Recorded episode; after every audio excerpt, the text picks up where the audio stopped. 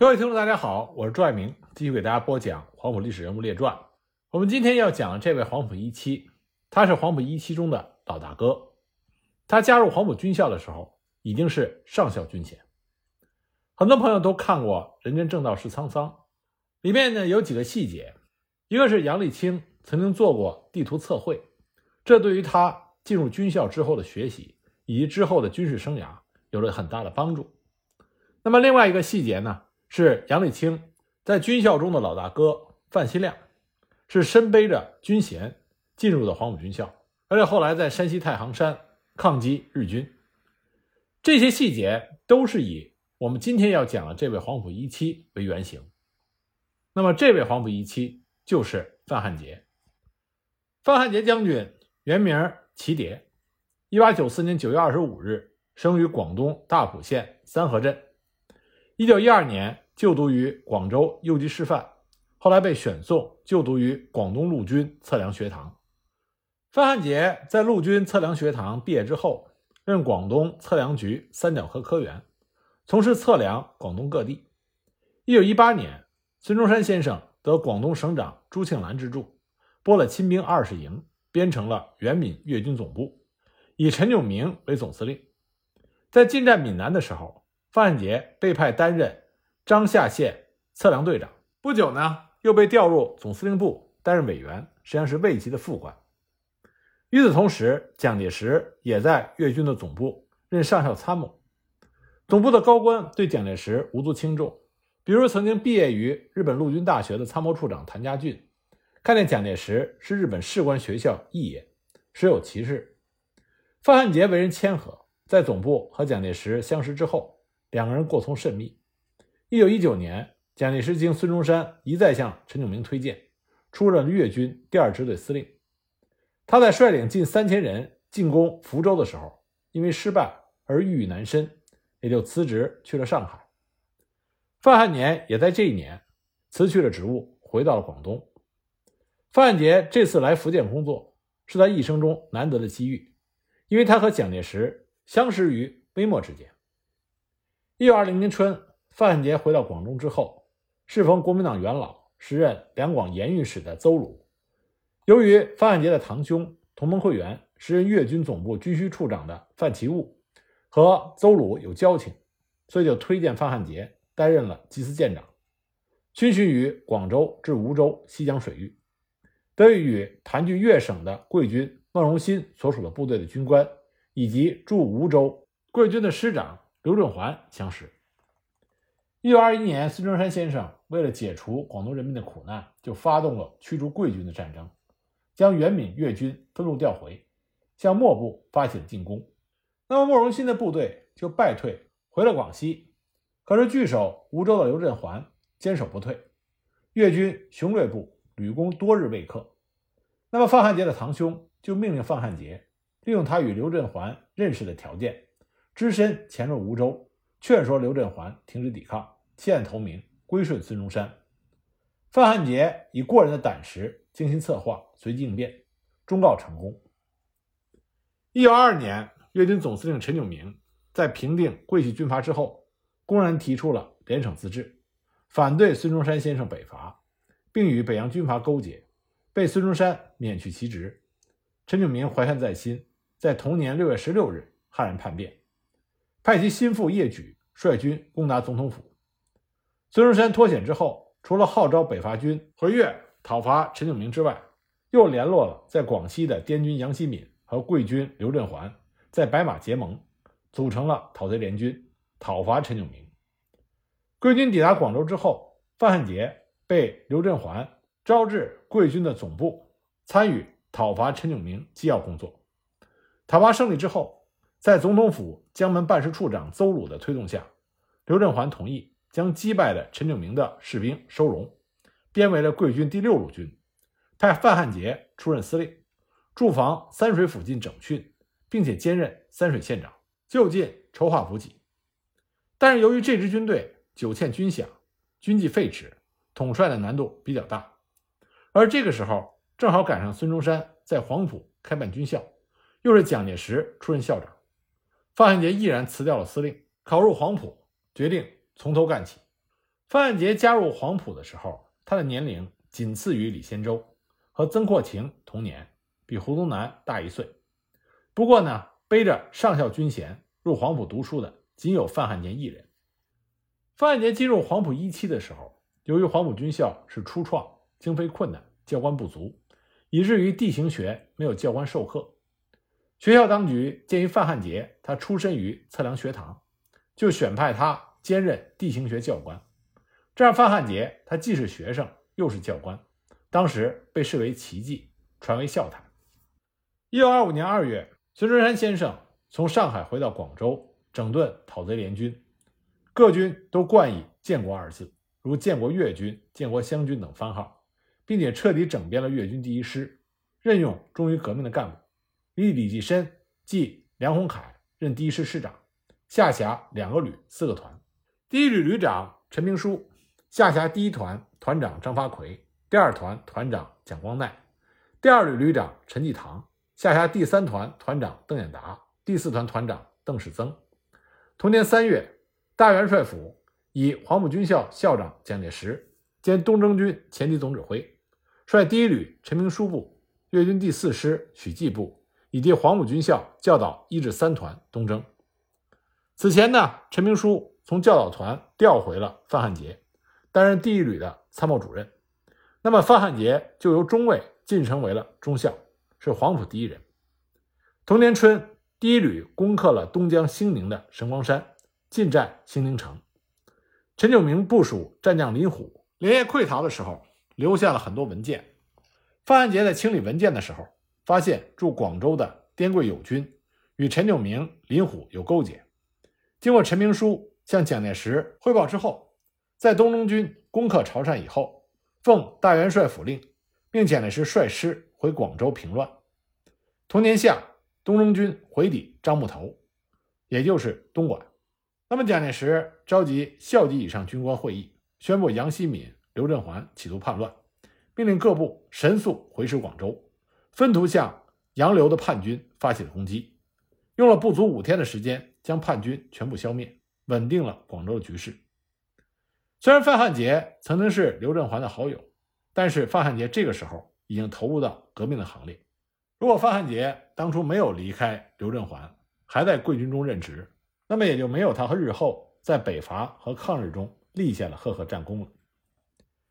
东征军在平定了刘良叛乱之后，大元帅府。改组了国民政府，将在粤桂各军改组为国民革命第一到第七军，分别以何应钦、谭延闿、朱培德、李济深、李福林、程潜、李宗仁任军长。不久呢，又由陈明书、刘文岛策动湘军第四师的师长唐生智率部投诚，改为国民革命军第八军，唐生智任军长。一九二六年七月出师北伐，蒋介石任总司令，分三路进军。原建国粤军第一师改为第四军，列为西路军作战序列。军长李济深因为要兼任后方司令，就派副军长陈可玉率领第十师陈明书部、第十二师张发奎部和叶挺的独立团出发，在同年八月进占湘东。第十师的作战序列是：师长陈明书、副师长蒋光鼐、参谋长朱绍良，下辖蔡廷锴的二十八团。范汉杰的二十九团，戴己的三十团。第十二师的战斗序列是：师长张发奎，副师长朱辉日，参谋长李汉魂，下辖许志瑞的三十四团，缪培南的三十五团，黄吉祥的三十六团。另外配属了叶挺的独立团归该师指挥。蒋介石随西路前进，以第八军唐生智部任左翼部队，向岳州攻击前进。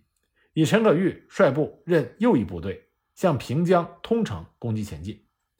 八月中旬总攻开始，第十师的二十八、二十九团向平江、中洞岭北洋军的阵地攻击的时候，二十八团团长蔡廷锴手部受重伤退下，攻击中洞岭的任务就改由二十九团范汉杰部完成。第十二师各团先后攻占了平江城，守军司令自杀，残部向鄂南通城溃退。全军就尾随追至咸宁附近，继续攻打汀泗桥守敌，于八月底攻克。此战中，第十二师的黄吉祥、缪培南两个团和和第十师范汉杰、戴吉两个团，血战多日，伤亡很大。第十师除了范汉杰以外，另外两位团长都身负重伤。范汉杰团的营长张士德、连长张岩两兄弟立了大功。这两兄弟后来都是十九路军中的战将。值得一说的是，张士德在南昌起义爆发的时候，张士德随着叶挺指挥的十一军参加了起义。当时他负责攻打驻南昌老营房之敌，战斗异常的激烈。其他各处战斗已经结束，此处尚在激战。张士德率领二十九团打得非常勇猛，取得了歼敌胜利，缴获了大批的枪械。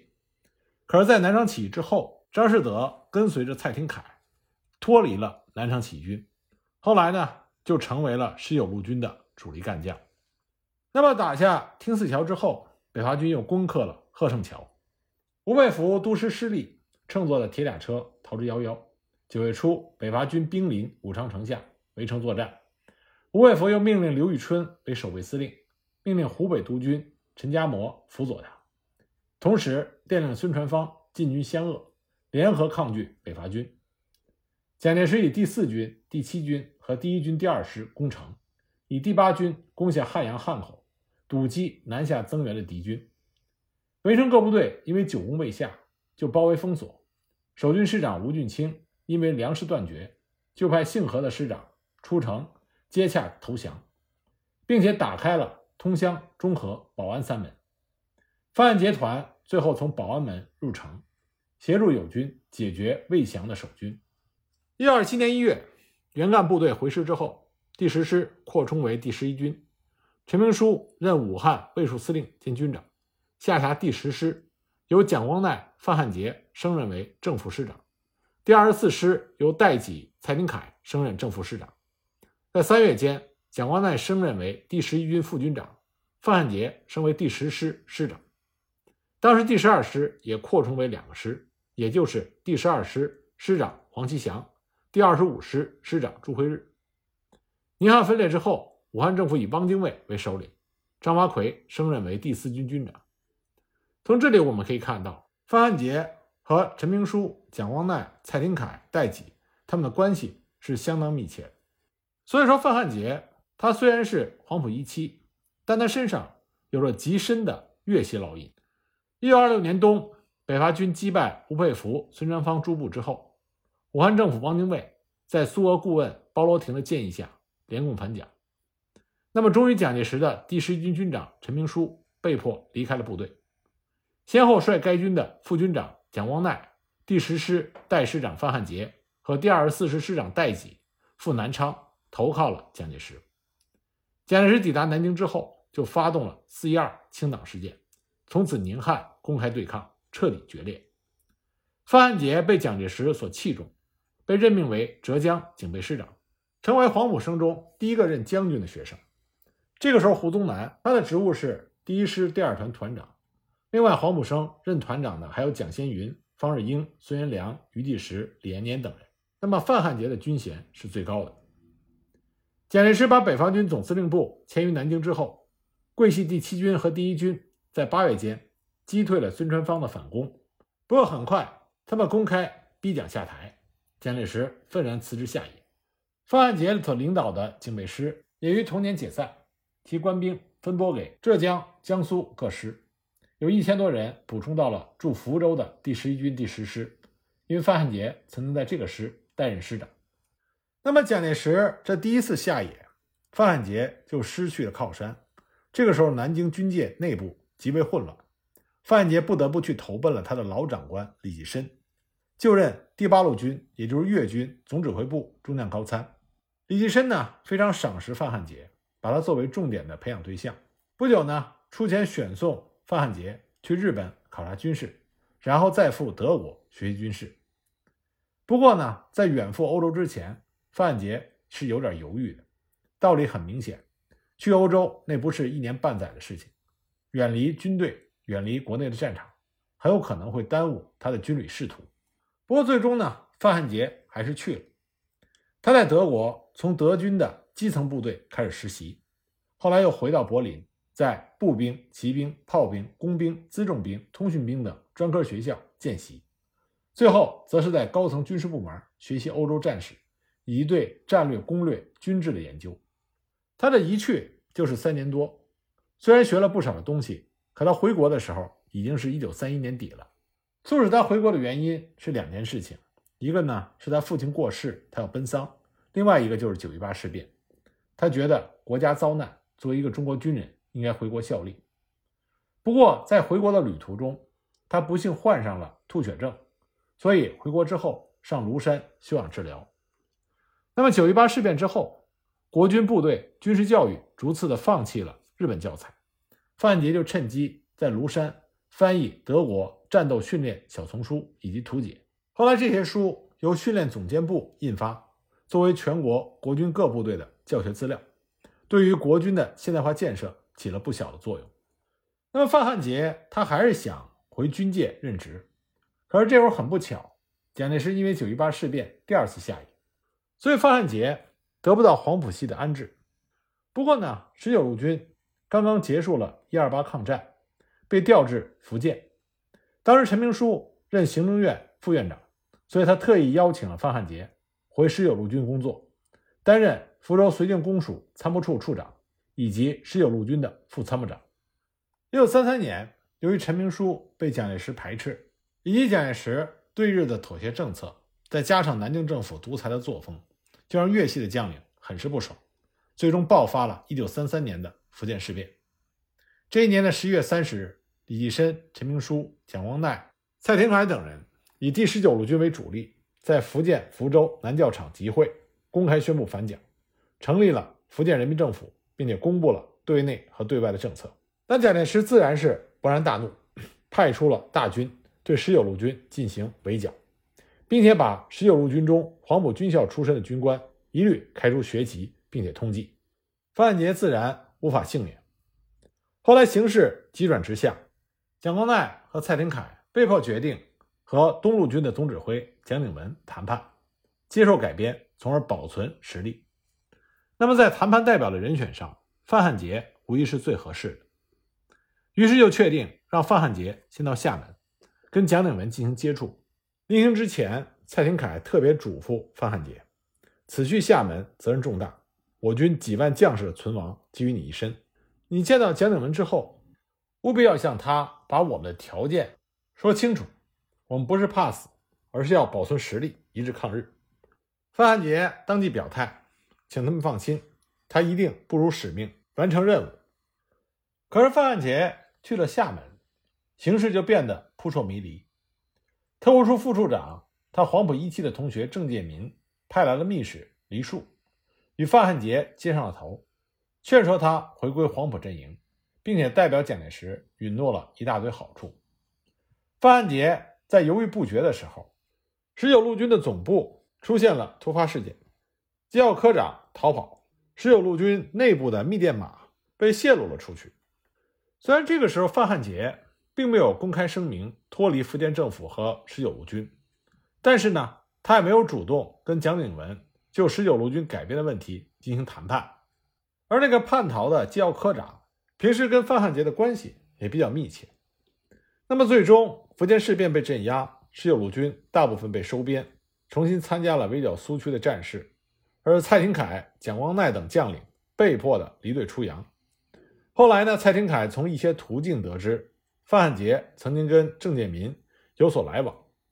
蒋介石之所以了解十九路军的一切军事行动，有人怀疑是和范汉杰有关，所以蔡廷锴大怒之下，非常难以原谅范汉杰，认为他出卖了十九路军。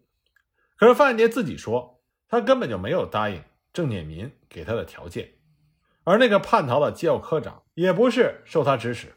不过，范汉杰的辩解并没有让他洗清嫌疑。一九三四年一月，福建事变结束之后，十九路军番号取消，保留了第四十九、六十、六十一、七十八师的番号，部队人事彻底的更换，并且被调入苏玉皖进行训练。